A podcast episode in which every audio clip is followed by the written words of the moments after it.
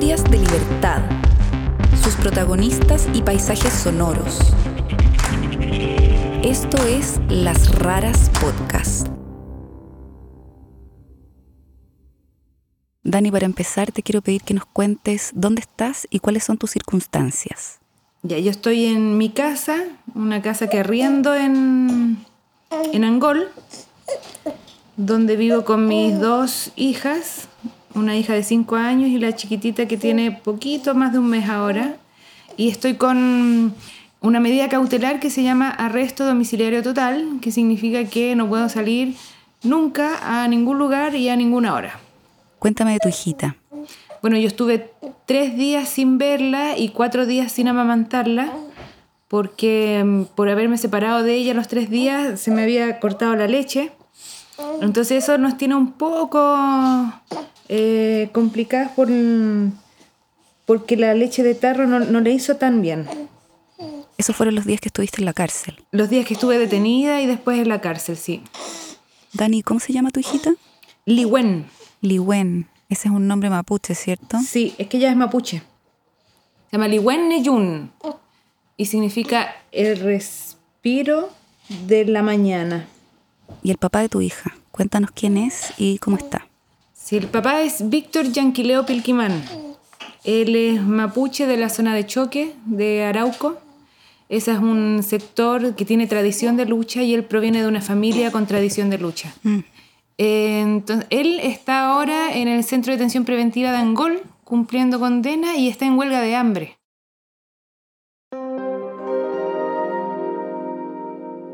Esto es Las Raras. Historias de libertad. A Daniela Sierra la conocimos el año pasado. Alguien nos había hablado de esta abogada que defiende a campesinos y miembros del pueblo mapuche en el sur de Chile. La abogada de los pobres, le decían. ¿Aló? ¿Aló? Daniela es de Santiago. Estudió Derecho en la Universidad de Chile. Hace tres años se fue a vivir a la región de la Araucanía y allá se ha dedicado principalmente a representar a personas que están involucradas en procesos judiciales relacionados con la llamada causa mapuche. Hola, Cata. Hola Dani. Ah, hoy sí. Ahora sí. Ya. Los mapuches son el pueblo originario del centro-sur de Chile y Argentina. En Chile, a fines del siglo XIX, el Estado les quitó violentamente sus tierras. Desde entonces ha negado su cultura y los ha condenado a vivir en la pobreza. Engañados y despojados y robados de sus tierras y arrinconados. Eh, humillados, vejados. Hoy, el territorio que antes era de los mapuche pertenece principalmente a las empresas forestales de los grupos Angelini y Mate, dos de las fortunas más grandes de Chile. Y el pueblo mapuche, como muchos pueblos eh, indígenas, ha buscado resistir ante la- su intento de desaparición. Hubo un tiempo en el que el discurso oficial hablaba de los mapuche como un pueblo que estaba desapareciendo, pero durante las últimas tres décadas ellos han activado y organizado su resistencia. y ya no es tan esporádico la participación del movimiento mapuche en formas más activas de recuperación territorial, no solo solicitándole al gobierno que les devolviera tierra, sino que también por los hechos recuperar esas tierras que les fueron despojadas. Y eso es lo que está ocurriendo hoy día en el presente, que distintas comunidades eh, estudian históricamente de dónde provienen y estudian históricamente cuáles son las tierras que les fueron despojadas realizan actividades ceremoniales y culturales para reafirmarse en estas reivindicaciones territoriales y entran a las tierras que les fueron usurpadas y se instalan. Y eso trae persecución penal de distinto tipo. Y en última instancia entiendo que el pueblo mapuche también pide autodeterminación y control territorial, ¿cierto? Establecerse como una nación mapuche en el fondo. Exacto, pero no es tan solo por, la búsqueda de recuperación territorial, sino porque eh, se les entienda como pueblo-nación mapuche, con una lengua determinada, con unas costumbres, con una cultura, con autoridades, eh, con una forma de relacionarse y con un territorio, que son lo- los elementos que tiene la- una nación. Dani, hasta ahora no ha existido por parte de las autoridades chilenas una voluntad política para responder a estas demandas. Y el conflicto se ha radicalizado, ¿cierto? Sí. Tú te fuiste a vivir al epicentro, a un sector militarizado por el Estado, con constantes allanamientos a las comunidades. Allá la policía de carabineros ha matado a cuatro jóvenes mapuche en resistencia. Y también hay grupos mapuche que usan la violencia como acción política. Incendian camiones de las forestales, atacan torres de alta tensión. ¿Tú justificas la utilización de la violencia por parte de grupos mapuche en este contexto? Hay un principio que es antiguo, muy antiguo, que es el derecho a rebelarse ante lo injusto. Entonces, em, yo creo que es una tendencia inevitable el alza de la violencia mientras no vivamos con los derechos que se nos han sido despojados también como pueblo. Como nos decías al principio, tu pareja es Víctor Yanquileo. Él está condenado a 21 años de cárcel por un robo con violencia el año 2018. Nos contabas que viene de una familia con tradición de lucha. Sí, sus hermanos, sus padres, sus abuelos maternos y paternos siempre participaron de la defensa del, territorio mapuche y de la existencia de ellos como mapuche en la zona. Entonces eso hace que desde muy eh, joven él participe en las recuperaciones territoriales. Y entonces, por lo mismo, era, es, una persona atractiva para, para persecución penal. Es como se dice acá, le tenían ganas. Así se dice cuando, cuando la policía te hostiga, te persigue. Cuéntame sobre tu historia con él. ¿Cómo lo conociste? ¿Cómo se enamoraron? ¿Cómo fue pasando todo eso? Yo iba a la cárcel y yo estaba encargada de apoyar el trabajo en la cárcel de los presos políticos mapuche. Eh, apoyando a las familias, a las mujeres de alguna forma. Entonces en ese ires y venires yo iba harto a la cárcel. De pronto llegó Yanquileo eh, en prisión preventiva y empezamos a conversar. Yo conversaba con todos, pero con Yanquileo empezamos a conversar mucho más. Y se hacía muy corto el tiempo, muy corto el tiempo. Entonces así fuimos eh, encontrándonos, encontrándonos. Yo venía también con distintas, con algunas dificultades, eh, con algunas penas. Entonces también encontré en la conversación con el Víctor una suerte de refugio, como que nos encontramos, nos encontramos cada uno con sus, con sus penas, eh, nos hacíamos bien. Eso yo sentía que Víctor me hacía muy bien. Cuéntanos cómo se tiene una relación amorosa con alguien que está en la cárcel. Ah, em, los presos políticos mapuches de la cárcel de Angol, como se han organizado desde antes, otros presos anteriores a estos también y estos mismos, eh, hay distintos derechos que han, ganado. Entonces, la visita a la cárcel es una visita que es bien agradable, que es bien buena porque está pensado para que vayan los, los hijos de los presos, compartan con sus padres, se comparte la familia, se cocina. Y lo otro es que cuando se está preso, en general, cuando se está preso, hay posibilidad de pensar más calmadamente en muchas cosas. Uno se sienta, tú empiezas a hacer preguntas que obligan a reflexionar sobre uno mismo y estos tiempos uno se los da muy poco porque tiene un quehacer muy, muy, muy caótico en la familia, el trabajo.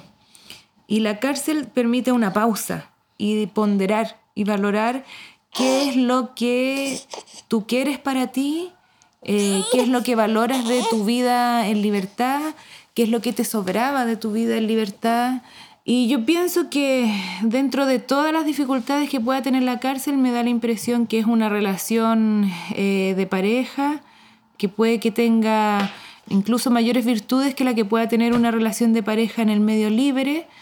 Por lo mismo, porque cuando se está libre, uno a veces eh, le cuesta valorar qué es lo prioritario y qué es lo más fundamental. ¿Y cómo llegan a tener una hija?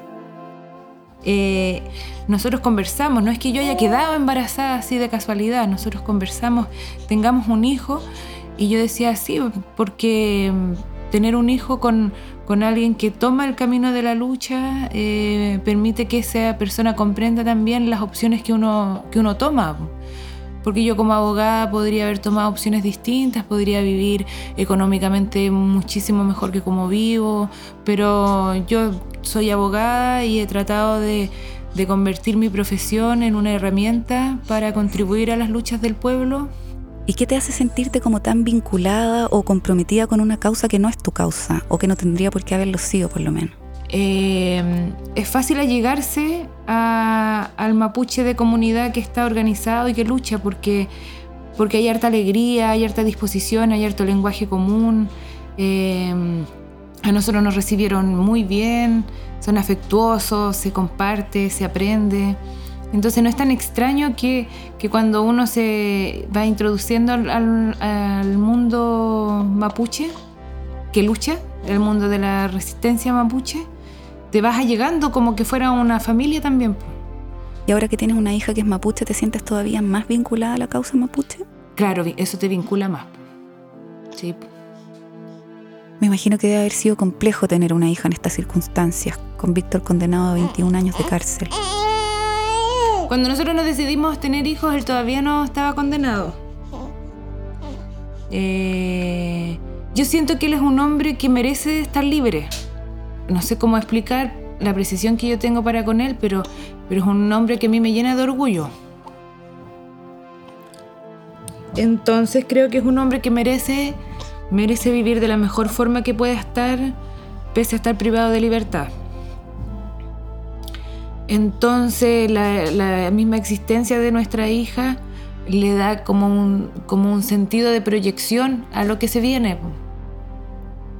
¿Y Víctor ya conoció a su hija? No. Dani, entiendo que Víctor se declara inocente de los hechos por los cuales está condenado, que son el robo con violencia a una caja de compensación en la ciudad de Galvarino el año 2018 y porte de arma de fuego y municiones.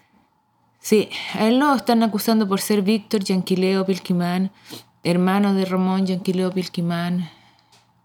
Lo sacaron la cresta, lo torturaron como en relato de novela querían que se inculpara de los hechos.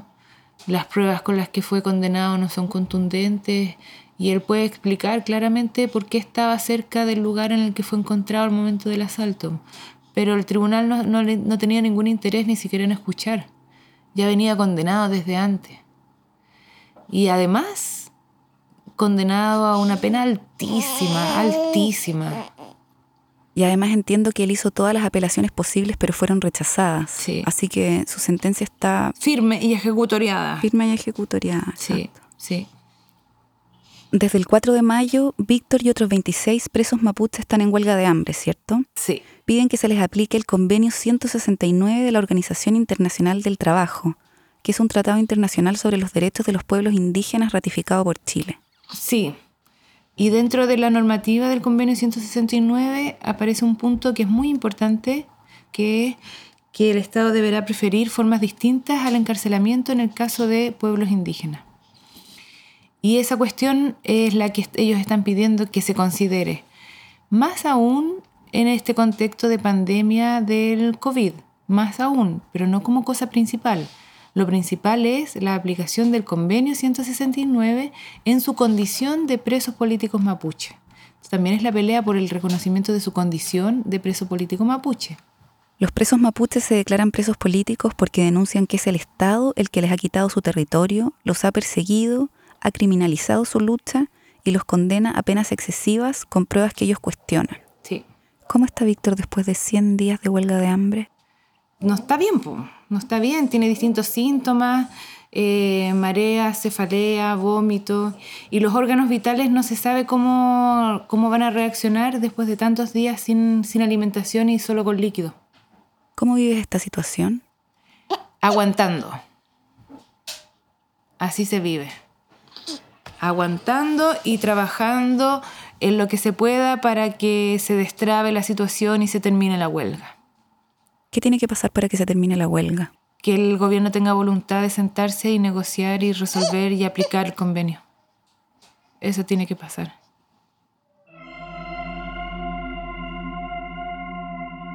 El lunes 27 de julio, grupos mapuche ocuparon cinco municipalidades en la Araucanía. Ese mismo día tú fuiste detenida en la Intendencia de Temuco, que es la capital regional, mientras con otros familiares exigías una respuesta del gobierno frente a las demandas de los presos mapuche en huelga de hambre. Sí. Una respuesta a una carta que les debían hace más de un mes. Cuéntanos qué pasó. Eh, entramos al edificio, todos juntos, eh, las iban con su vestimenta, ya con el hecho de entrar todos juntos y con la vestimenta, se fue perseguidos al tiro por carabineros, eh, porque como se habían tomado las municipalidades eh, dos horas antes, a las 8 de la mañana, ya la intendencia estaba rodeada de... Mm, estaba rodeada. ¿Y se las llevan sin mediar ningún tipo de...? No, pues forcejeos varios. No, imagínate, un grupo de mujeres, madres, mujeres, esposas, familia directa, no le pidieron, eh, por favor, señora autoridad, que buscamos la respuesta. Pasaste tres días y dos noches detenida.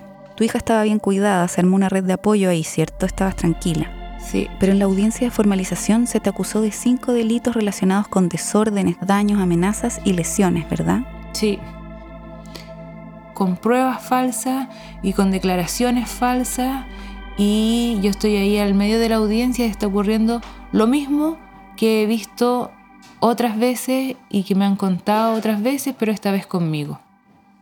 Ahora estás con arresto domiciliario. ¿Cuál podría ser tu condena? Si todo saliera lo peor de que puede existir y que es muy improbable, pero son Casi 16 años de, piden. Eso es lo que piden, eso es lo que pide la fiscalía. ¿Cómo estás viviendo esta situación? ¿Cómo es la posibilidad real de que vayas a la cárcel? Es que con respecto a la causa, la dejé en pausa mientras no se resuelva la huelga. Yo creo que esta huelga se tiene que resolver luego, se tiene que resolver luego por una cuestión de, de salud, de existencia básica, mínima. Entonces, cuando eso termine, ahí me voy a concentrar en la causa propiamente. Y después se van a venir otras peleas, otras batallas. Se acaba una, empieza otra. Vi como la vida misma nomás.